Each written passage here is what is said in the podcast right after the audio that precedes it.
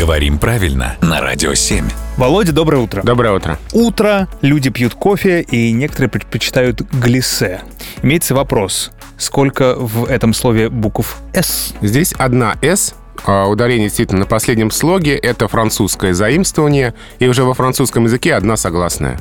Поэтому у нас, в общем-то, неоткуда взяться второй. Мы взяли это слово в таком виде, в таком виде его и пишем, и произносим. Глиссе, твердое, «э», одна «с» и ударение на последнем слоге. Но мы ведь любим как-то по-своему делать у- ударение. Так и оставим, как есть у Вот во французского. французских заимствованиях обычно ударение сохраняется на последнем слоге. И те же жалюзи, несмотря на распространенность других вариантов, сохраняют это ударение. И здесь глиссе с таким ударением. Хорошо, сделали глоток бодрящего напитка, и на этом сегодня закончим. Спасибо, Володь.